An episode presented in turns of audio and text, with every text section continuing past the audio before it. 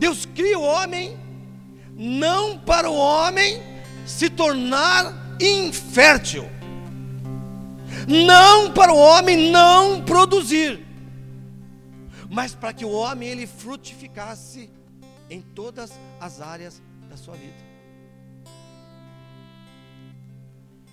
Aí o que acontece?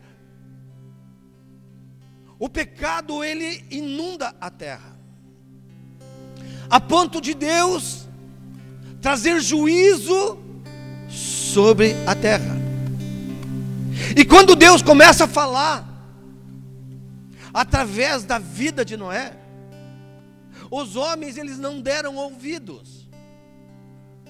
Os homens não escutavam a pregação, a ministração daquele homem até porque nunca tinha chovido na terra. A palavra de Deus, Karina diz que saía um vapor da terra e esse vapor inundava as plantações.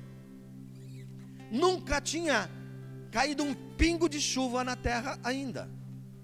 E Deus fala com um homem reto, íntegro, dizendo para aquele homem que o juízo de Deus desceria sobre a terra. E que o pecado seria banido da terra, porque Deus ele iria matar aquelas pessoas porque não o, quiser, o quiseram. Apesar de falar, apesar de ser pregado, apesar de ser ministrado, não deram ouvidos à palavra de Deus. Aí então Deus ele manda o dilúvio.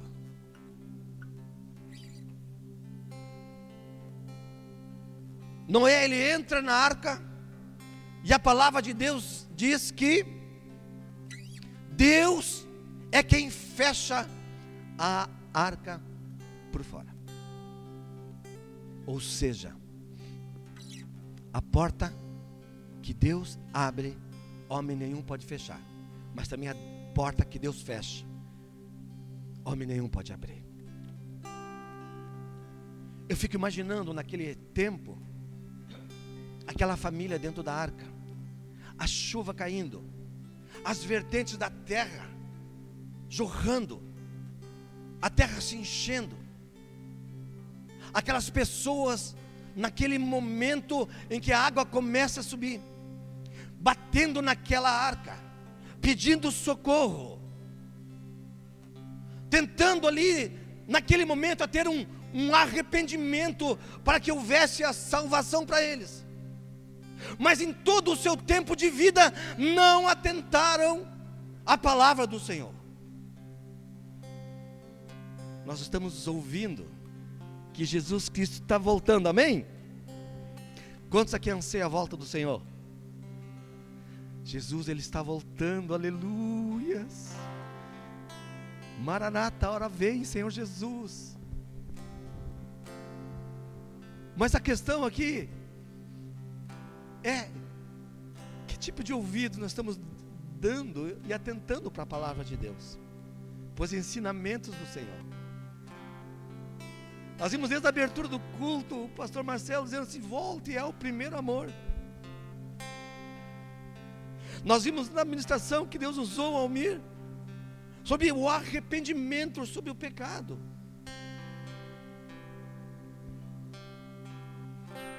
Quando toda aquela aquele povo então morre. Eu fico imaginando as pessoas boiando por cima da água, os animais boiando por cima da água. Ali Deus faz uma aliança, a primeira aliança que Deus faz com o homem, dizendo que nunca mais ele feriria a humanidade com a água, com o dilúvio, e coloca um símbolo desta aliança. Como é que chama esse símbolo? Como é que chama esse símbolo? Não. Esse símbolo se chama, a Bíblia não fala arco-íris. Até porque íris é uma deusa. Uma deusa pagã. Esse símbolo chama-se arco de Deus. E hoje nós estamos aqui mas em algum lugar na terra está chovendo. Hoje aqui é noite, mas em algum lugar na terra é dia. E lá onde está chovendo e é dia, o arco-íris está lá. Porque a aliança que o Senhor faz, o Senhor vem falando dia após dia, porque Ele é fiel para cumprir a aliança comigo, contigo, conosco. Amém? Mas olha que interessante, que fala lá em Gênesis, já no capítulo 9 e no versículo 7. Depois que acontece o dilúvio,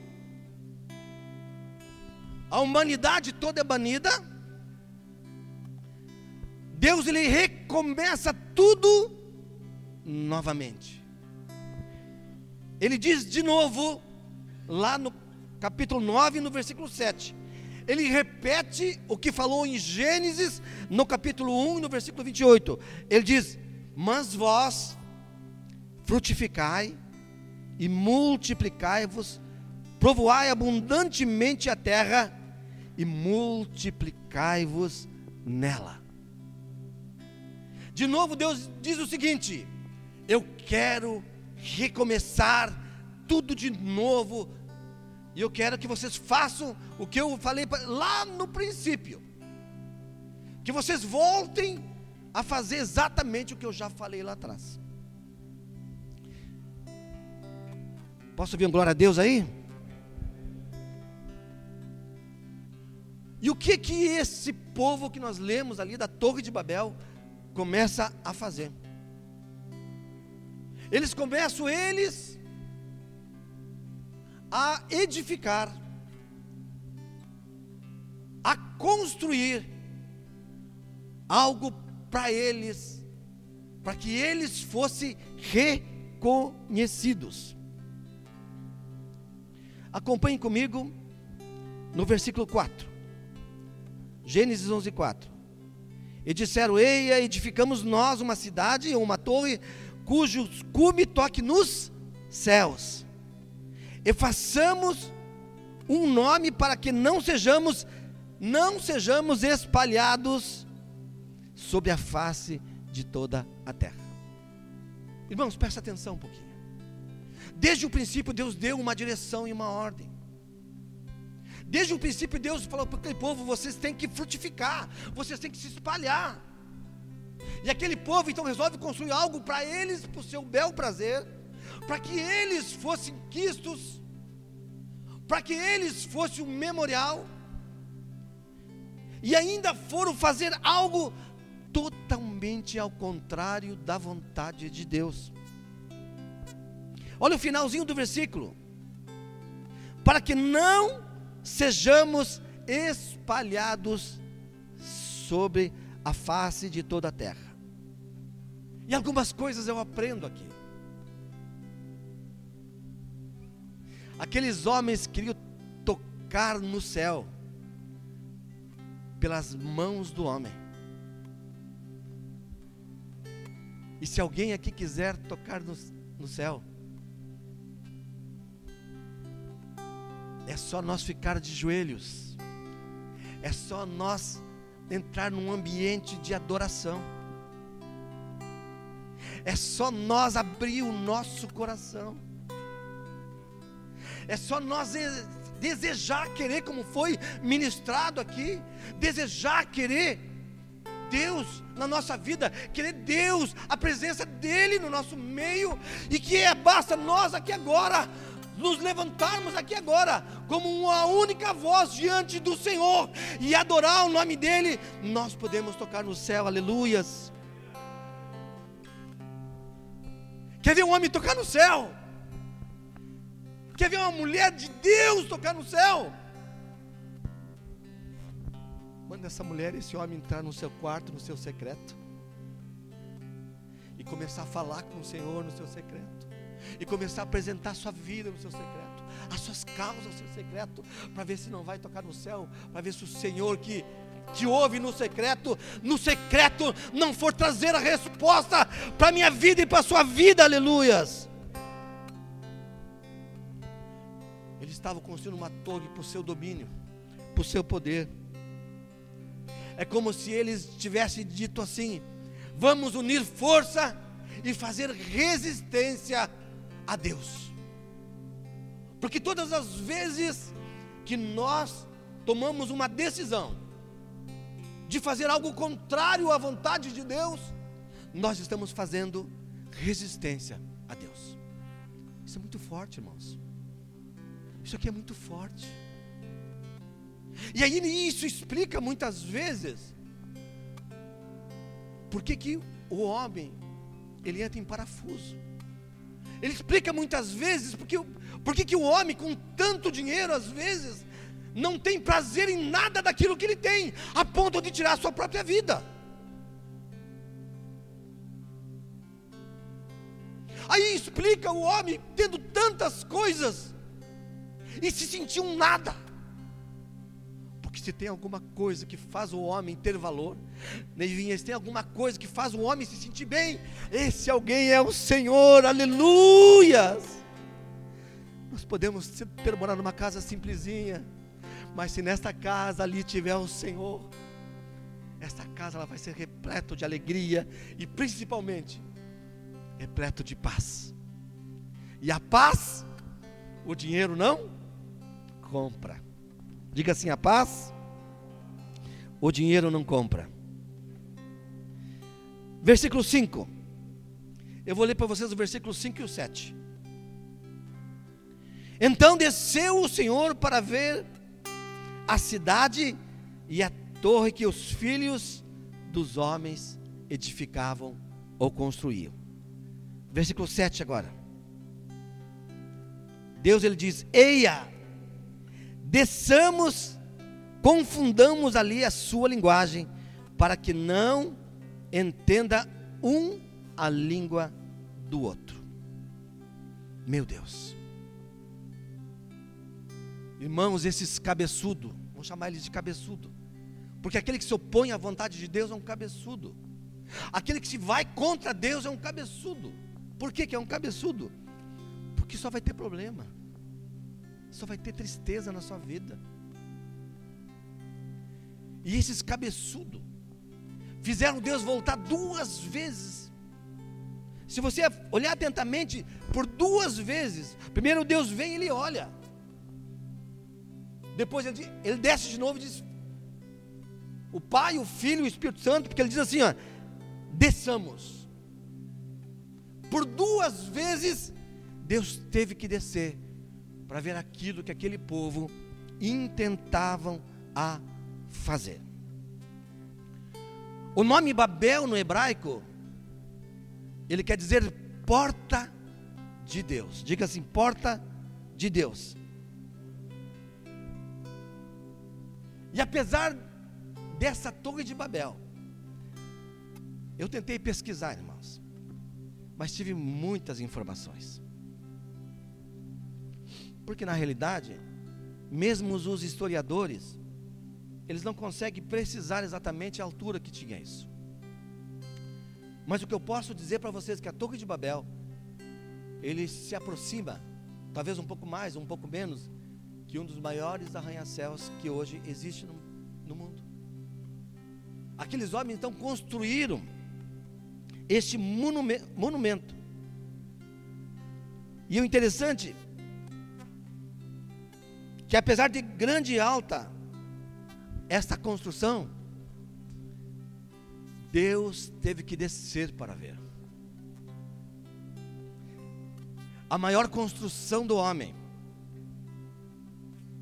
é uma atitude minúscula diante do nosso Deus. O máximo do homem é o minúsculo de Deus. Quem está entendendo, diga graças a Deus. Mas aqui agora eu quero trazer a tônica dessa ministração nesta noite. Leia comigo o versículo 6, olhe na sua Bíblia. E disse: Aqui Deus falando: Eis que o povo é um, e todos têm uma só língua. Isto é o que começam a fazer. E agora não haverá restrição para tudo o que eles intentarem fazer. Aleluias. Irmãos, aqui tem duas coisas poderosas nesse versículo. Quando eu estava meditando nesse versículo, eu lembro-me de uma oração que nós fizemos na, igreja que eu congregava, Pastor Marcelo, uma reunião do Projeto Amar. E naquela reunião do Projeto Amar nós fizemos um círculo, pegamos as mãos um do outro e começamos a orar. E, a, e naquele dia eu ministrei essa palavra. Porque essa palavra traz um segredo do sucesso. Diga assim: o segredo do sucesso.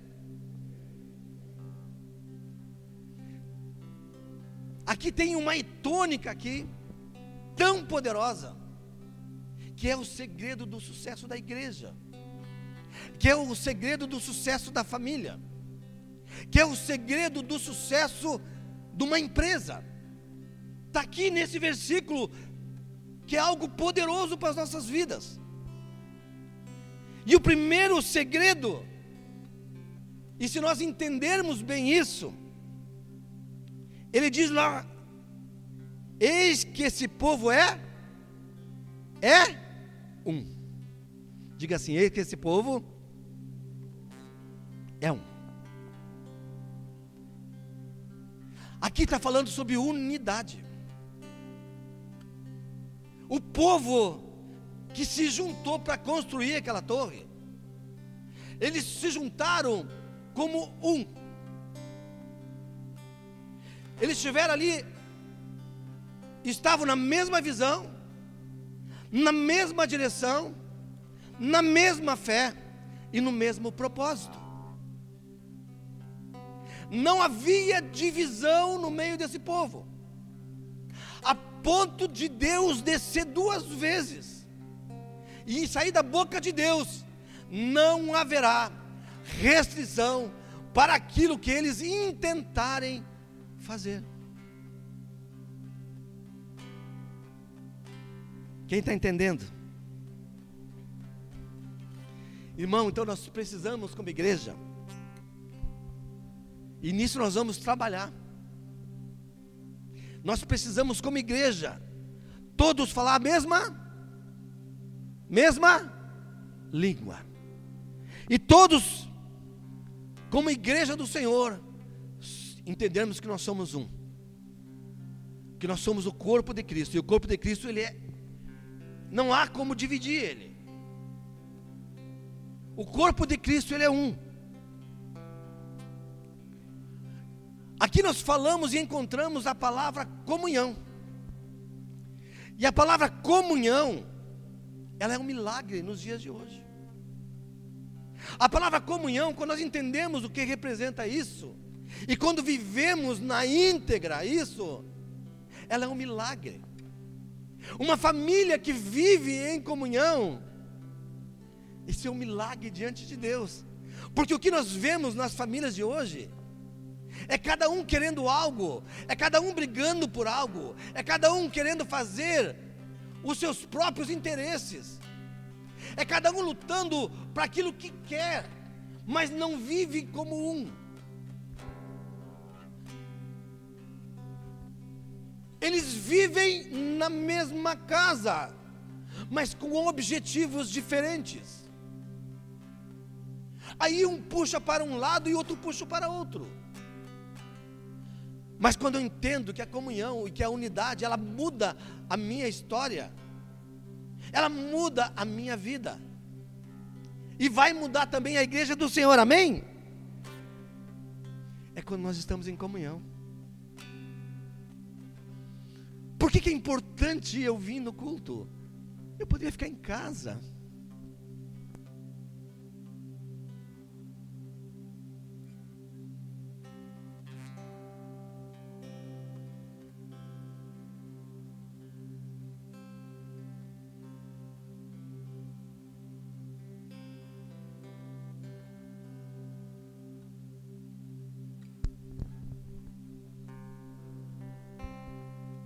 Estão tá me ouvindo bem?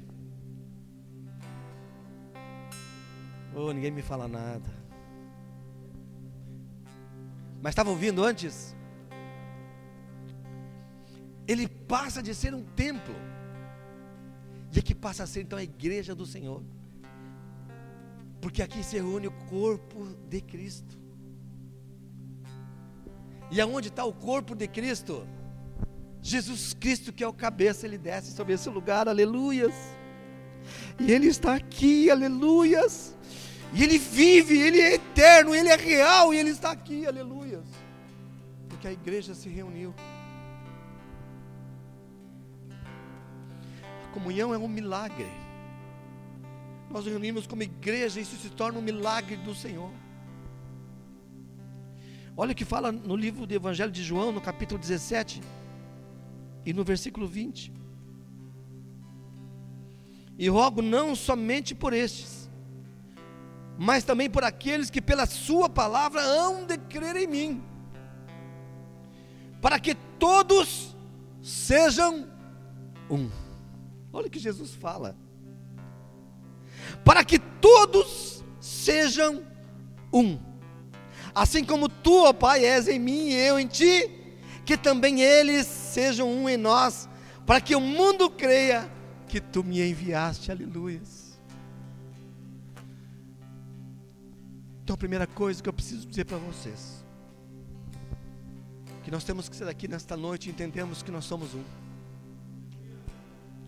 Que nós somos um. Que se tiver um de vocês que não vem no culto, parte do corpo está faltando, porque nós somos um, amém? A outra coisa, eu quero falar para vocês, eu preciso falar para vocês, antes de entrar na outra parte, é que o dólar, a moeda americana, ele pode perder o valor. Um dia ele sobe, um dia ele baixa. A bolsa de valores tem momentos de alta e também tem momentos de baixa. A nossa moeda geralmente ela sobe, ela só desvaloriza. Mas o que eu quero falar para vocês, irmãos?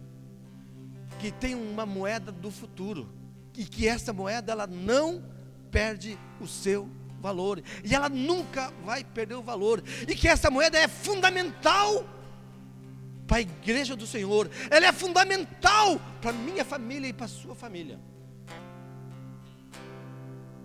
E essa é uma moeda que, se nós lidarmos bem com ela, Pastor Marcelo, ela vai trazer grandes benefícios para cada um de nós, mas principalmente para a igreja do Senhor. Esta moeda se chama relacionamento. O relacionamento ele nunca perde o valor. O que as pessoas elas não entendem muitas vezes que um dia elas podem estar por cima, mas haverá um momento que ela pode estar por baixo. Talvez quando estamos por cima, achamos que não precisamos de ninguém caminhamos pelas nossas próprias pernas, achamos que somos, somos intocáveis, infalíveis. Mas, irmão, haverá um dia que nós vamos estar por baixo, e aí nós vamos entender que nós precisamos um do outro. Olha aqui para mim, ei, eu quero dizer que eu preciso de vocês. Eu preciso de cada um de vocês. Fale para quem está do seu lado, diga assim: Eu preciso de você. Mas para que isso realmente ele se cumpra, nós precisamos ter bom relacionamento. Nós precisamos ter uma comunhão. Se nós tivermos comunhão no horizontal, preste atenção. Se tivermos comunhão no horizontal, com certeza será boa a nossa comunhão no vertical. Horizontal, vertical. No vertical, com Deus. Vamos ter aqui. Quem está entendendo, diga graças a Deus. Nós precisamos ser um, como igreja, como corpo de Cristo. Mas também, meus irmãos, nós precisamos ter a mesma visão o mesmo alvo e o mesmo objetivo. Nós precisamos ter a mesma língua, falar a mesma língua. Diga assim: falar a mesma língua. Deixa eu falar algo para você. Mas para que o Espírito Santo de Deus ele, ele pegue você aí por dentro. Quando nós falamos aqui em falar a mesma língua como igreja do Senhor,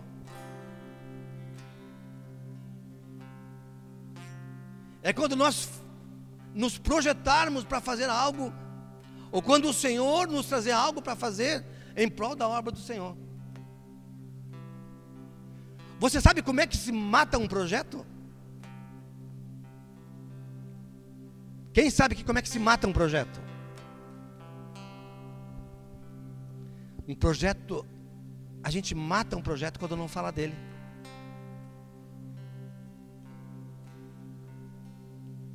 Se você pega lá um comércio e não fala dele, mata ele. Se você tem um projeto, mas você não fala dele, você mata ele.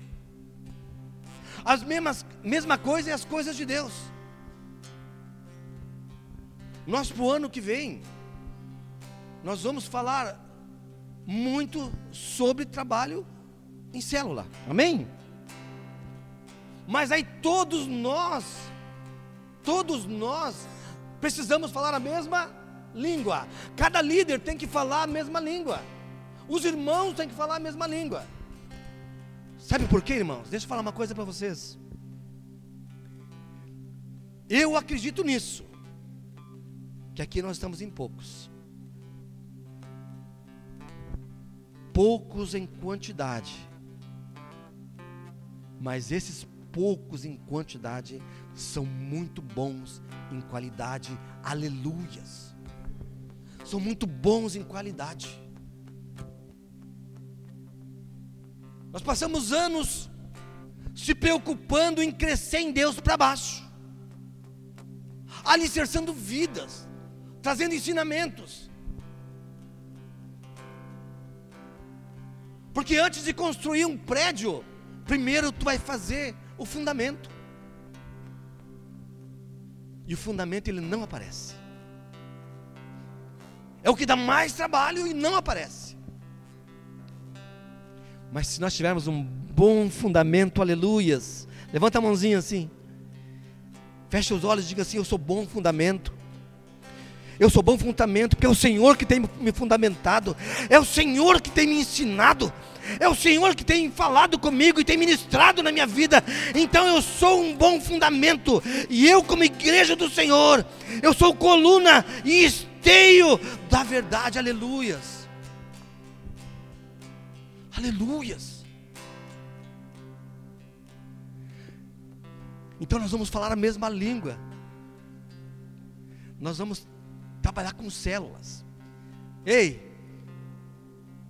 sabe qual é, é a coisa mais gostosa de trabalhar em célula? Eu acredito nisso. Que Deus, Ele vai usar a tua vida para ministrar em outras vidas. Não vai ser o pastor que vai lá. Você na sua célula, com a autoridade de Deus, com o conhecimento do Senhor, vai poder trabalhar nas vidas e ministrar em vidas. O pastor vai ficar mais tranquilo, aleluias. Porque vai ter homens e mulheres capacitados no Senhor para poder fazer as coisas que hoje é o pastor que tem que fazer. Quantos recebem isso?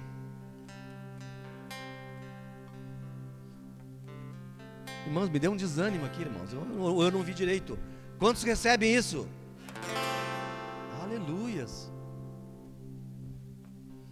Pastor Marcelo, agora eu quero ficar de boa. Porque nós vamos ter aqui, para a glória de Deus, uma equipe abençoada que vai fazer as coisas funcionar. Uma equipe abençoada que vai ser boca de Deus, aleluias. Uma equipe abençoada, dotado, cheio do Espírito Santo de Deus, que vai estar abençoando outras vidas. Vão ser boca de Deus, portadores da palavra de Deus. Mas para isso nós precisamos falar a mesma língua, amém? Para isso nós precisamos ser um. Eu quero encerrar agora. Encerrar falando do Pentecostes. Pentecostes de Deuteronômio. Pentecostes é os 50 dias de festas. Mas que também teve lá no livro de Atos. Aconteceu no livro de Atos. Esse povo da Torre de Babel, ele construiu algo para seu bel prazer, porque eles, eles queriam aparecer. E quando a gente faz algo para o homem aparecer, nós estamos ofuscando a presença de Deus. E aqui quem tem que aparecer é o Senhor. Aleluias. Só Ele que tem que aparecer. Então o Senhor vem e confunde as línguas e espalha aquele povo. Mas lá no Pentecostes, ele diz o seguinte: se reúnam,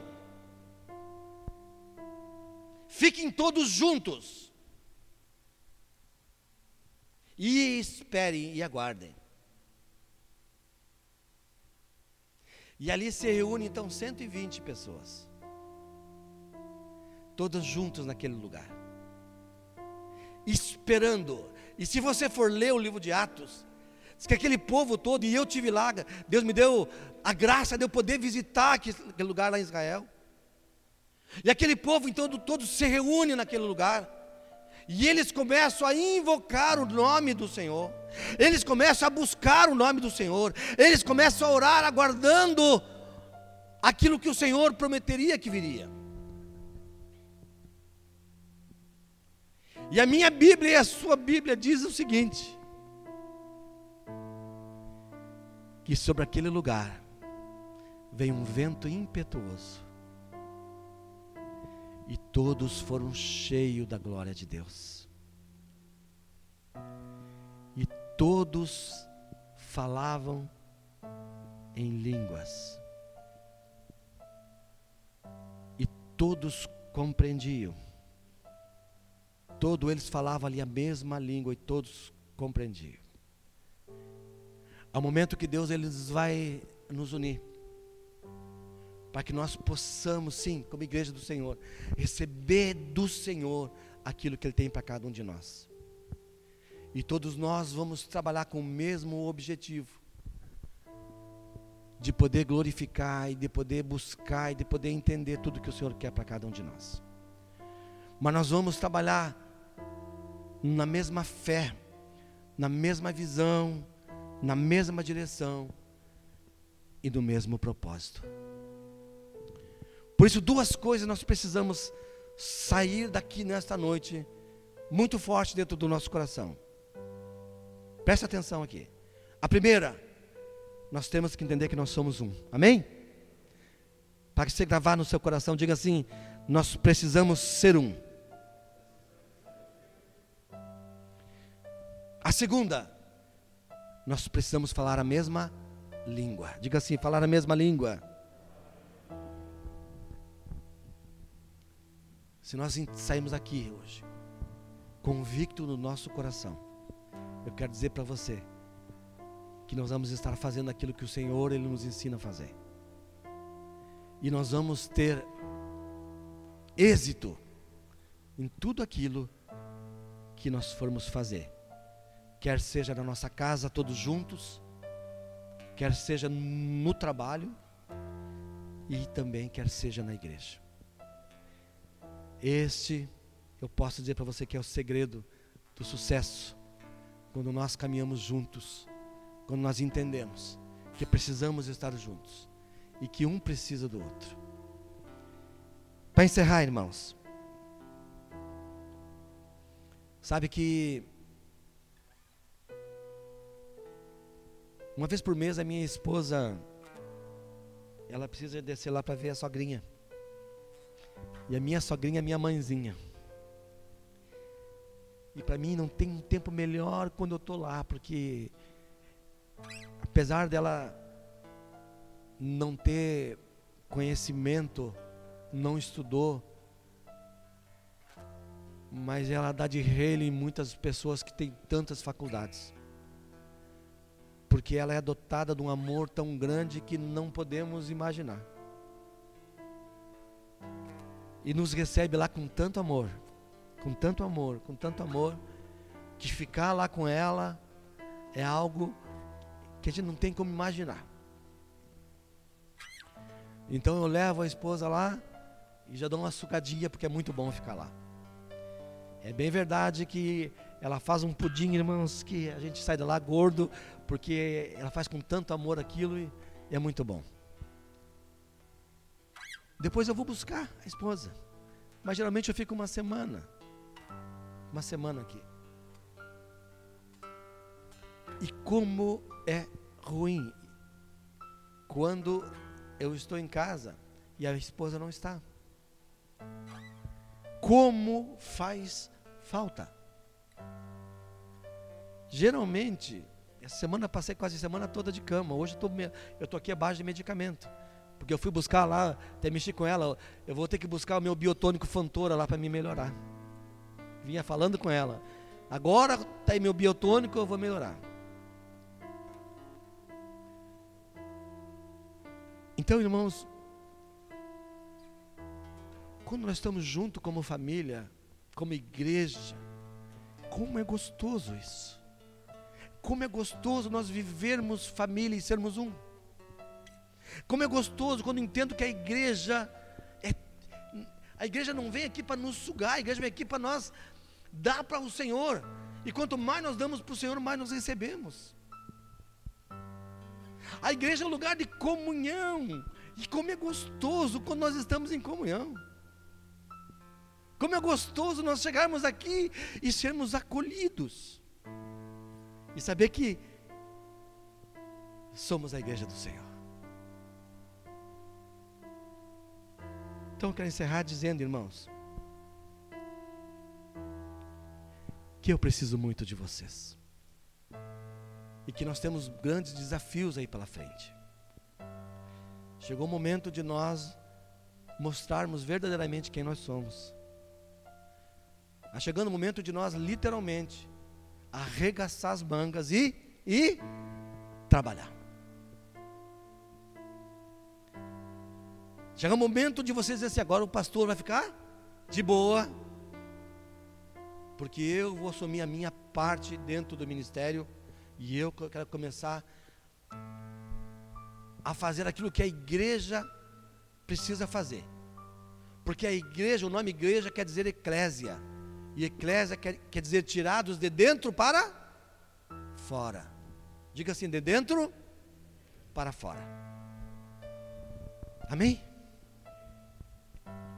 Irmãos, eu quero orar com vocês. O grupo de louvor pode. Eu quero orar com vocês.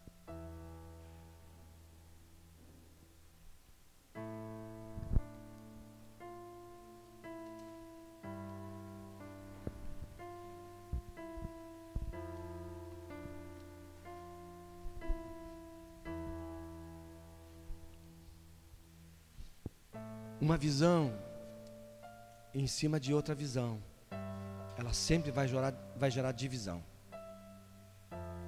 E a divisão ela nasceu nos céus.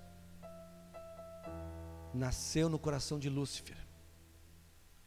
Porque ele trouxe para os anjos uma outra visão. E ele se revolta e se rebela contra Deus. O pecador, Deus perdoa. O rebelde, Deus castiga. Por isso eu quero fazer essa oração nesta noite com vocês. Mas você vai orar para o Senhor, mas como um compromisso, como um homem de Deus, como uma mulher de Deus, de que nós possamos verdadeiramente tomarmos posição no Senhor para que possamos nós, para a glória de Deus, ganhar almas para Jesus. Não é ganhar dinheiro, irmãos. Eu não quero falar de dinheiro. Eu quero falar de ganhar almas para Jesus, ganhar vidas para Jesus. A começar pela nossa família, a começar pelos nossos, porque de que adianta eu ser salvo se a minha família não for? Então nós temos que entrar num propósito de caminharmos na mesma visão, de orarmos uns pelas famílias dos outros. Quantos gostariam de ter seus filhos, quem sabe seus irmãos, quem sabe seus pais ganham para Jesus? Levanta a mão aí para me ver. Ganham para Jesus. Irmãos, eu acredito na oração. Eu acredito que há poder na oração. Mas também acredito quando uma igreja se une no mesmo propósito para fazer isso, e isso acontece.